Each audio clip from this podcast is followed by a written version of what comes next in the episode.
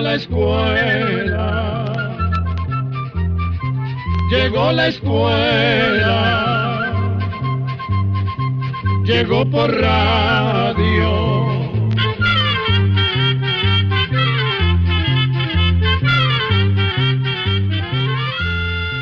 El Instituto Centroamericano de Extensión de la Cultura presenta su programa Oigamos la Respuesta. Compartiremos con ustedes las preguntas de nuestros oyentes y daremos las respuestas a sus inquietudes. Mándenos sus preguntas al apartado 2948-1000 San José, Costa Rica. También puede enviarnos sus preguntas al correo electrónico icq.org o encuéntrenos en Facebook como Oigamos la Respuesta. O llámenos por teléfono código de área 506, número 2225-5338 o 2225-5438. Gracias por ofrecernos la oportunidad de compartir una nueva edición del programa Oigamos la Respuesta del Instituto Centroamericano de Extensión de la Cultura ICQ. La primera pregunta del programa de hoy nos la envía desde Managua, Nicaragua, un oyente. ¿Cuál es la función de un laboratorio? Oigamos la respuesta. En general, se puede decir que un laboratorio es un lugar especial que tiene las condiciones y el equipo necesario para hacer experimentos, investigaciones, análisis o pruebas científicas o técnicas. Existen muchísimas clases de laboratorios. La función o propósito del laboratorio va a depender de la rama de la ciencia o de la técnica con que se trabaje. Por ejemplo, hay laboratorios clínicos donde se hacen distintos exámenes que sirven para prevenir, estudiar, diagnosticar y tratar ciertos problemas relacionados con la salud. También hay laboratorios químicos donde se observan las propiedades de las distintas mezclas, compuestos o sustancias químicas. Muchas industrias cuentan con sus propios laboratorios químicos. Por ejemplo, las industrias farmacéuticas, donde se fabrican pinturas, jabones o productos alimenticios. También hay laboratorios que sirven para analizar la calidad del agua, laboratorios de biología donde se estudian los seres vivos, laboratorios agrícolas donde se examinan los cultivos y se prueban productos como abonos y plaguicidas. También hay laboratorios donde se pone a prueba la resistencia de los materiales, por ejemplo, el concreto. Y hay laboratorios donde se llevan a cabo experimentos en áreas de la electricidad, la electrónica, la computación y otras cosas por el estilo.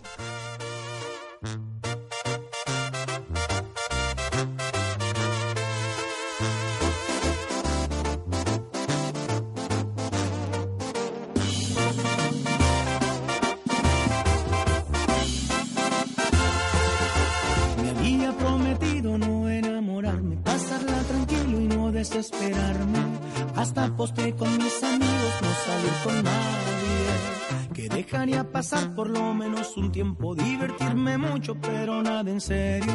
Qué mal me salieron los planes ahora que te veo.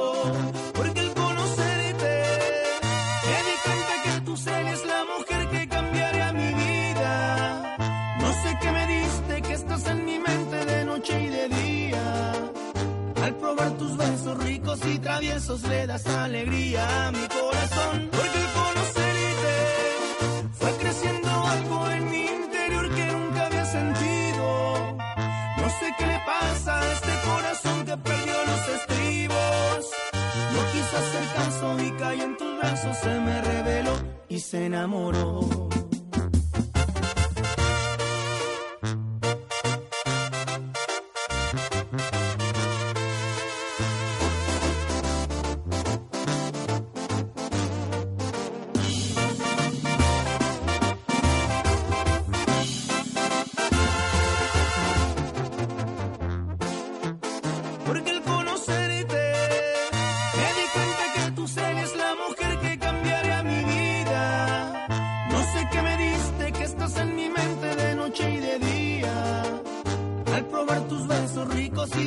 Traviesos le das alegría a mi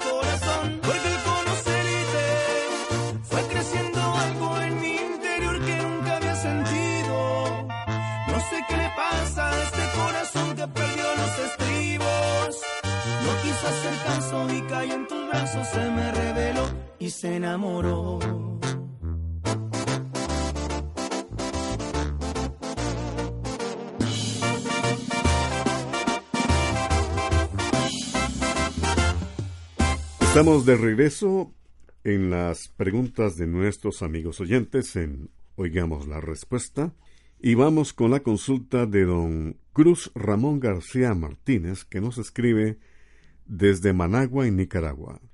Nos pregunta lo siguiente.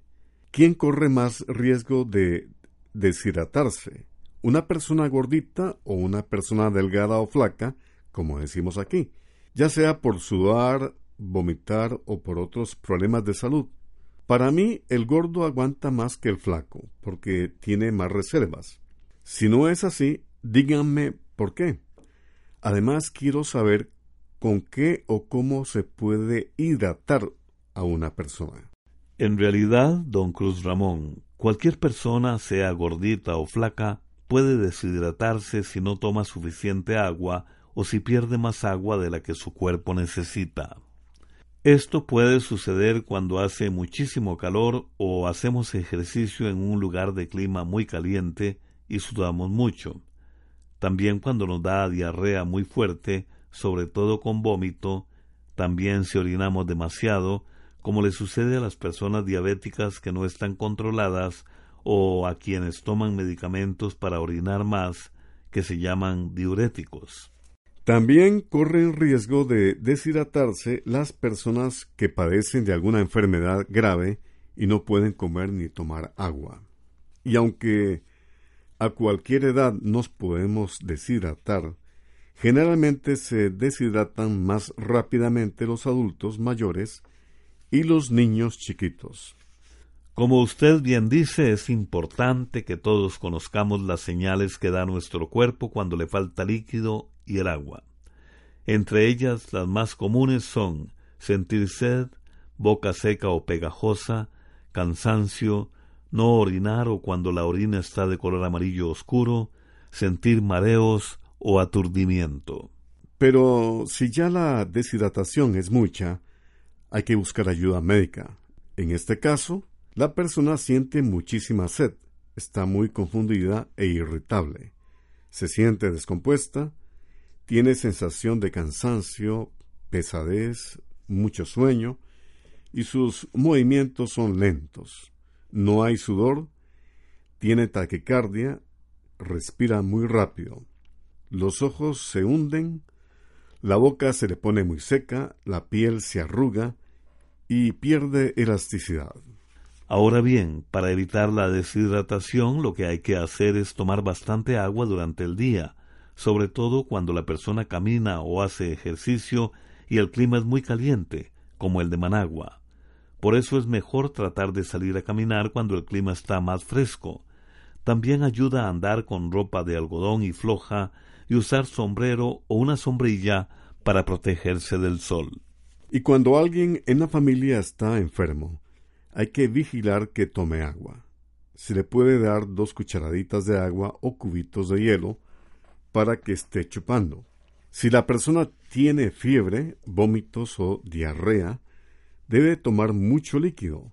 En las farmacias se consigue también el suero oral que se puede usar en estos casos. Sin embargo, don Cruz Ramón, si la persona tiene mucha diarrea y vómito, y sobre todo si se trata de un niño pequeño o de un adulto mayor, lo más conveniente es llevarlo de inmediato al médico para evitar una deshidratación seria que puede resultar muy peligrosa. En el hospital le pueden poner un suero y darle medicamentos para tratar lo que está causando la diarrea y también el vómito. Continuamos en Oigamos la Respuesta. Muchas gracias por su atención y muchas gracias también a esta radioemisora que nos permite comunicarnos con usted. Un estimable oyente nos escribe desde la ciudad de Alajuela, en Costa Rica. Me gustaría saber sobre el cultivo de vainilla. ¿En qué clima se da y cómo se reproduce la vainilla? Oigamos la respuesta. La vainilla pertenece a la familia de las orquídeas. Es un bejuco o enredadera que vive pegada a los troncos o ramas de los árboles. Sus raíces son superficiales. Fácilmente se pueden ver colgando o pegadas al tronco. La vainilla florece en verano. Echa unas flores de color amarillo verdoso y produce unas vainas como de 20 centímetros de largo.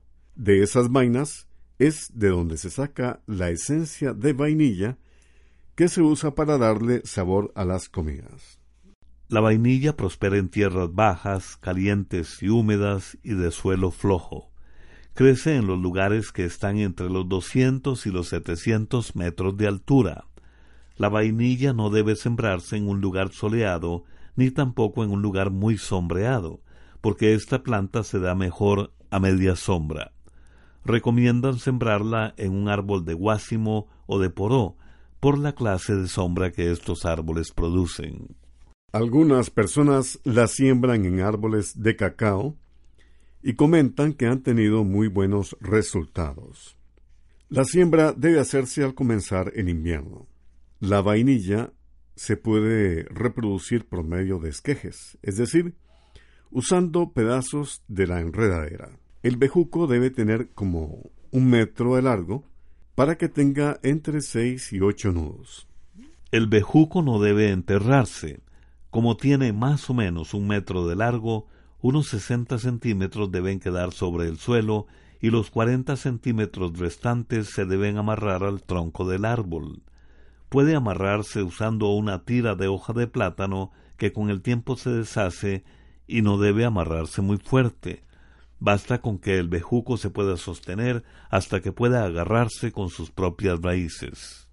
Al pedazo de bejuco que queda sobre el suelo, se le debe echar por encima un poco de tierra que contenga hojarasca y palos podridos, teniendo el cuidado de dejar un extremo o punta que está sobre el suelo sin tapar, lo que evita que se pudra. La vainilla da las primeras flores aproximadamente a los tres o cuatro años. Conviene saber que la polinización de esta planta rara vez se da en forma natural, Así que las personas que la cultivan generalmente la polinizan manualmente. Las vainas se recogen poco antes de estar maduras. Se ponen a secar al sol o se secan en hornos a una temperatura no muy alta hasta que se vuelvan de un color oscuro. Entonces se parten en pedazos pequeños y se echan en alcohol. Así el alcohol va absorbiendo la esencia de la vainilla. Después se cuela y queda el llamado espíritu de vainilla que se usa para cocinar.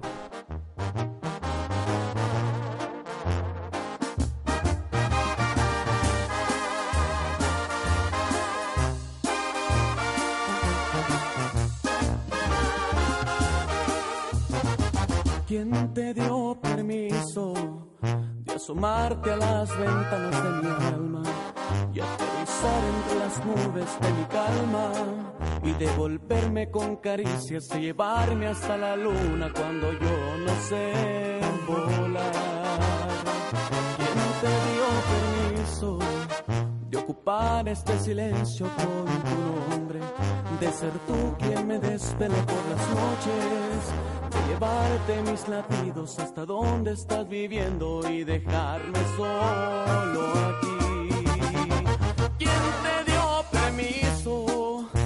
marcarme con tus besos de por vida, de tatuarme con tus dedos tus caricias, de volverte en un instante mi alegría.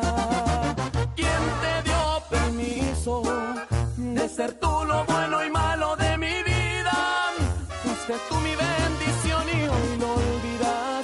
Confío en tus manos y con ellas me asesinas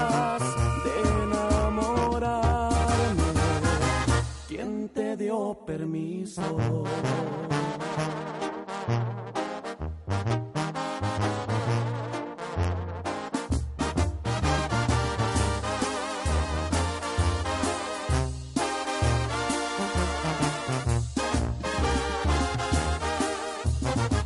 ¿Quién te dio permiso de ocupar este silencio con tu nombre? De ser tú quien me despeló por las noches de llevarte mis latidos hasta donde estás viviendo y dejarme solo aquí. ¿Quién te dio permiso de marcarme con tus besos de por vida, de tatuarme con tus dedos tus caricias? devolverte en un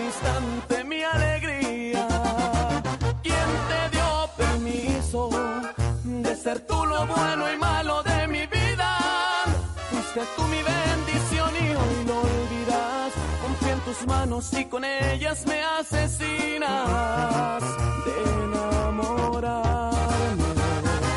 ¿Quién te dio permiso? Todos los días, de lunes a sábado, usted puede escuchar el espacio Oigamos la Respuesta. Muchas gracias por escucharnos. ¿Cómo eran las caravanas que hace casi dos mil años recorrían la llamada Ruta del Incienso? Así es la pregunta que nos hace un estimado oyente a través de su correo electrónico desde San José, en Costa Rica. Escuchemos la respuesta. La llamada Ruta del Incienso fue una ruta comercial muy importante que se usó hace más de dos mil años. Estaba formada por una serie de caminos que iban de Egipto hasta la India a través de Arabia. Por ella viajaban caravanas de camellos que llevaban un sinfín de mercancías. A veces esas caravanas estaban compuestas por cientos de camellos que iban acompañados por miles de personas. El viaje era largo, difícil y peligroso, y podía durar hasta casi medio año. Se calcula que la distancia total de la ruta del incienso era de unos 2.400 kilómetros. A lo largo de esos caminos que pasaban por Jordania, Israel y Siria, las caravanas iban encontrando ciudades y fortalezas donde las personas podían detenerse a descansar y podían protegerse de los peligros que las acechaban en el camino. Como su nombre lo indica, la principal mercancía que se transportaba en esas caravanas era el incienso, que era muy apreciado en la antigüedad. Era más valioso que el oro, pues siempre tenía que estar presente para usarlo en los rituales de las distintas religiones que existían. También se utilizaba con fines medicinales y para la elaboración de perfumes. Pero, aparte del incienso, los comerciantes transportaban mirra, oro, marfil, ébano, especias, pieles y telas preciosas. La ruta del incienso empezó a decaer cuando los comerciantes griegos y romanos prefirieron negociar directamente con la India usando rutas marítimas aunque la ruta terrestre siguió utilizándose por unos cuantos siglos más. Algunos estudiosos piensan que posiblemente los tres reyes magos que se mencionan en la Biblia recorrieron la llamada ruta del incienso para llevarle al niño Dios oro, incienso y mirra, que eran productos que abundaban en los países situados en la península arábiga y que eran muy valiosos en aquellos lejanos tiempos. Continuamos en Oigamos la Respuesta. Muchas gracias por su atención y gracias también a esta radioemisora que nos permite comunicarnos con ustedes. La señora Leti de Guerrero nos envía un correo electrónico por medio de Facebook para decirnos lo siguiente. Tengo una consulta. Quiero saber qué causa una arritmia también me gustaría saber si existe algún remedio casero para la arritmia. Oigamos la respuesta. Normalmente el corazón late todo el tiempo de una manera regular y constante. La arritmia es una alteración en el ritmo de los latidos del corazón. Cuando hay una arritmia, los latidos pueden ser demasiado rápidos, demasiado lentos o irregulares. No todas las arritmias tienen la misma causa y algunas pueden ser peligrosas y otras no. Algunas arritmias, por ejemplo, pueden ser producidas por el estrés, por tomar demasiado café, por fumar, beber licor o por tomar algunos medicamentos como los que se usan para combatir la tos y los catarros. En otros casos, la arritmia se debe a un defecto congénito, es decir, a un defecto con el que se nace. También hay arritmias que pueden ser la señal de que existe algún problema que debe ser tratado. La presión arterial alta y la acumulación de hierro en el cuerpo pueden favorecer las arritmias. Y en otros casos, la arritmia puede estar relacionada con algún padecimiento del corazón. Como las arritmias pueden tener diferentes causas, no le podemos dar realmente ningún remedio. Lo más prudente es que usted vaya donde un médico, ojalá cardiólogo, que es el especialista en padecimientos del corazón. Así, el médico va a poder buscar la causa de su arritmia y podrá indicarle lo que debe hacer y si debe tomar algún medicamento.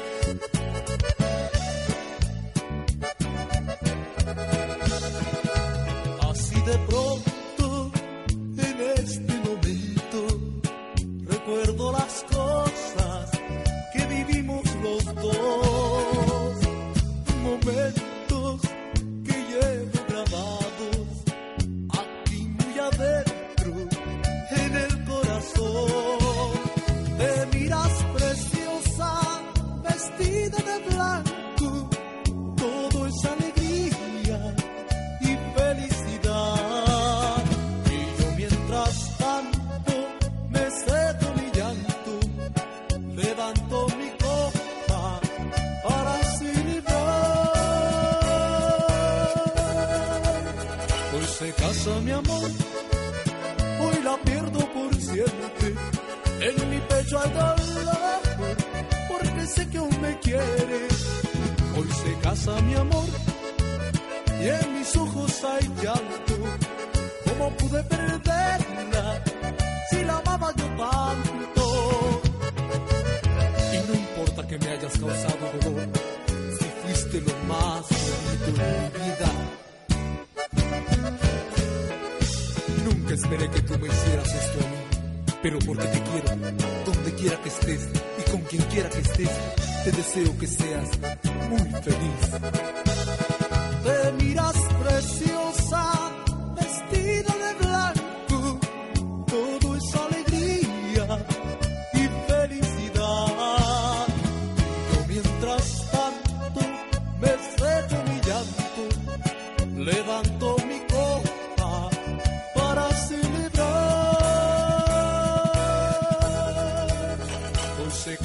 amor, hoy la pierdo por siempre.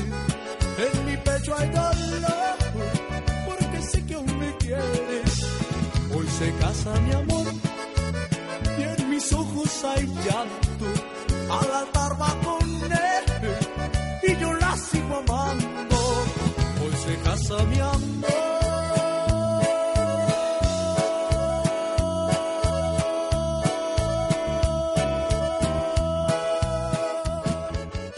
Y vamos a continuar con, oigamos la respuesta, con la consulta de don César Augusto Juárez de León. Nos escribe desde Chiapas, en México, y nos pregunta, ¿qué son las mochas? Escuchemos la respuesta.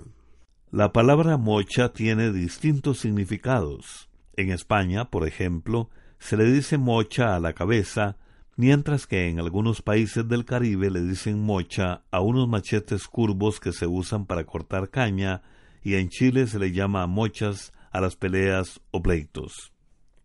En México se dice que una persona es mocha si es muy religiosa o muy metida en cosas de la iglesia.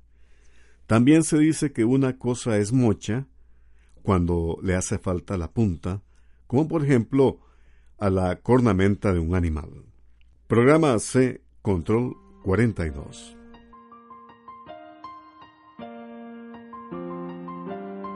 Y así llegamos al final del programa del día de hoy. Los esperamos mañana en este su programa Oigamos la Respuesta. Mándenos sus preguntas al apartado 2948-1000 San José, Costa Rica. También puede enviarnos sus preguntas al correo electrónico isq.org o encuéntrenos en Facebook como Oigamos la Respuesta. O llámenos por teléfono, código de área 506, número 2225-5338 o 2225-5438. Recuerde que comprender lo comprensible es un derecho humano.